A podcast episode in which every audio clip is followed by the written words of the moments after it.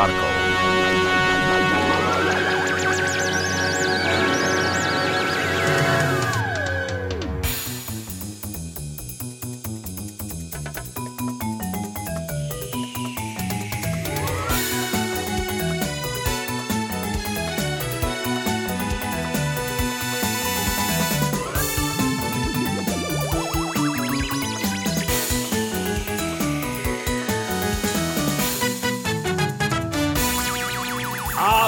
A vida em Marco.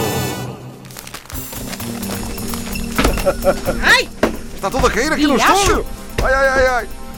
Mas agora Ora já bom. está bem. Hum, ah, é com Caiu, grande. caiu, caiu o Tratado de Lisboa.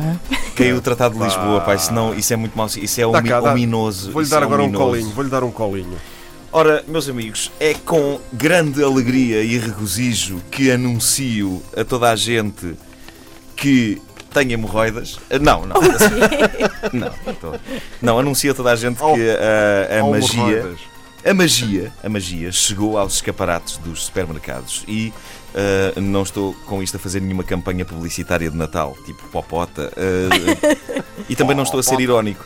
Eu não encontro é, é outra explicação para a existência nas prateleiras de muito supermercado deste país de refeições preparadas que não são congeladas, não são nem sequer refrigeradas. Não sei se vocês já, já viram isto, estão à temperatura ambiente dentro de umas covetes e na embalagem diz não tem conservantes.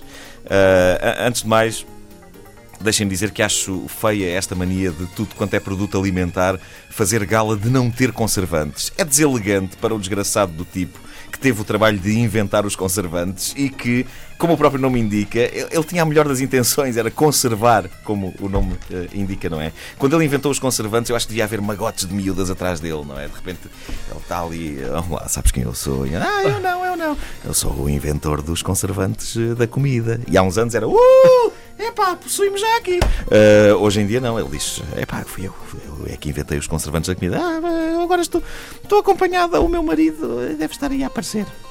Ora bem, tendo em conta que é, é comida, comida, matéria orgânica, carnes e arrozes que estão ali dentro daquelas caixas e eh, tendo em conta que as caixas estão à temperatura eh, ambiente, eu não tenho dúvidas, a única explicação para hoje em dia contarmos com este tipo de refeição sem ela se estragar à temperatura ambiente e sem conservantes é só uma. Eu acho que é magia.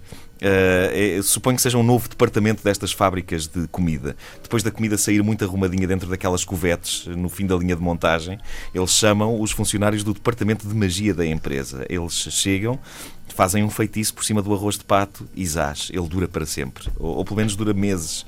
O que para um arroz de pato é praticamente a eternidade. E em caso de sarilho, é com essas pessoas que a Azai tem de falar. E depois dizer coisas do estilo: é pá, desculpe lá, mas essa varinha mágica não obedece aos parâmetros de higiene que uma varinha mágica eh, tem de ter. E eles não estão a falar de uma varinha mágica Molinex, estão mesmo a falar de uma daquelas a Harry Potter, porque afinal de contas é o departamento de magia das empresas de alimentação. Eu acho que eles agora andam a deixar de usar varinhas mágicas de madeira para fazer os feitiços, porque apanham mais bactérias e depois eh, é um nojo. É um nojo. Eu não sei o que é que eles fazem, mas quando eu me deparei com estes pratos feitos que não precisam de frigorífico nem de congelador, eu não resisti em comprar para provar. Eu sou uma pessoa destemida, eu gosto de comer bem, mas fascinam-me os avanços em termos da chamada comida de plástico.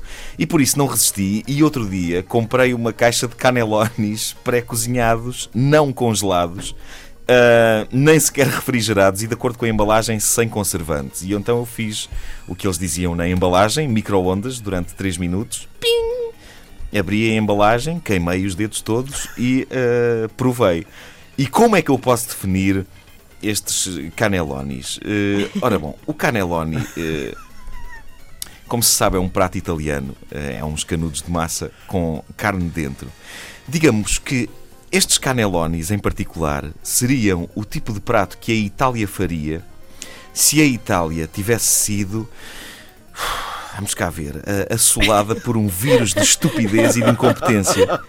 Ou seja, de facto, os canelones não estavam estragados, apesar de estarem ali na prateleira do supermercado há possivelmente meses dentro daquela covete. Uh, a única coisa que me pareceu francamente estragada foi a mente do cozinheiro que os confeccionou e que conseguiu a extraordinária proeza de fazer com que meia dúzia de canelones soubessem. E eu pensei bem nisto, a que é que isto sabe? Epá, eu acho que isto sabe a emissões do programa televisivo 70 vezes 7 e no tempo em que a televisão ainda era a preto e branco. Acho que é a melhor definição que eu tenho para definir o sabor dos sacanas dos uh, canelones. Uh, mas isto, isto intriga-me muito. Eles chamam a atenção para o facto de não usarem conservantes, e o que é certo é que uma coisa que em condições normais dura dias, neste caso pode durar meses. E eu acredito sinceramente que o segredo da vida eterna para a humanidade pode estar nas mãos dos fabricantes de comida de plástico. Para quem consegue fazer uns cogumelos salteados durar seis meses dentro de uma caixa, consegue fazer um ser humano chegar aos 150 anos. E era ótimo. Íamos ter com estes tipos, eles faziam-nos o tratamento que fazem à comida, estampavam-nos o prazo de validade numa das nádegas Epá, eu adoraria saber o meu prazo de validade. Uh, uma pessoa podia planificar a vida de outra forma se tivesse um carimbo com o prazo estampado no rabo.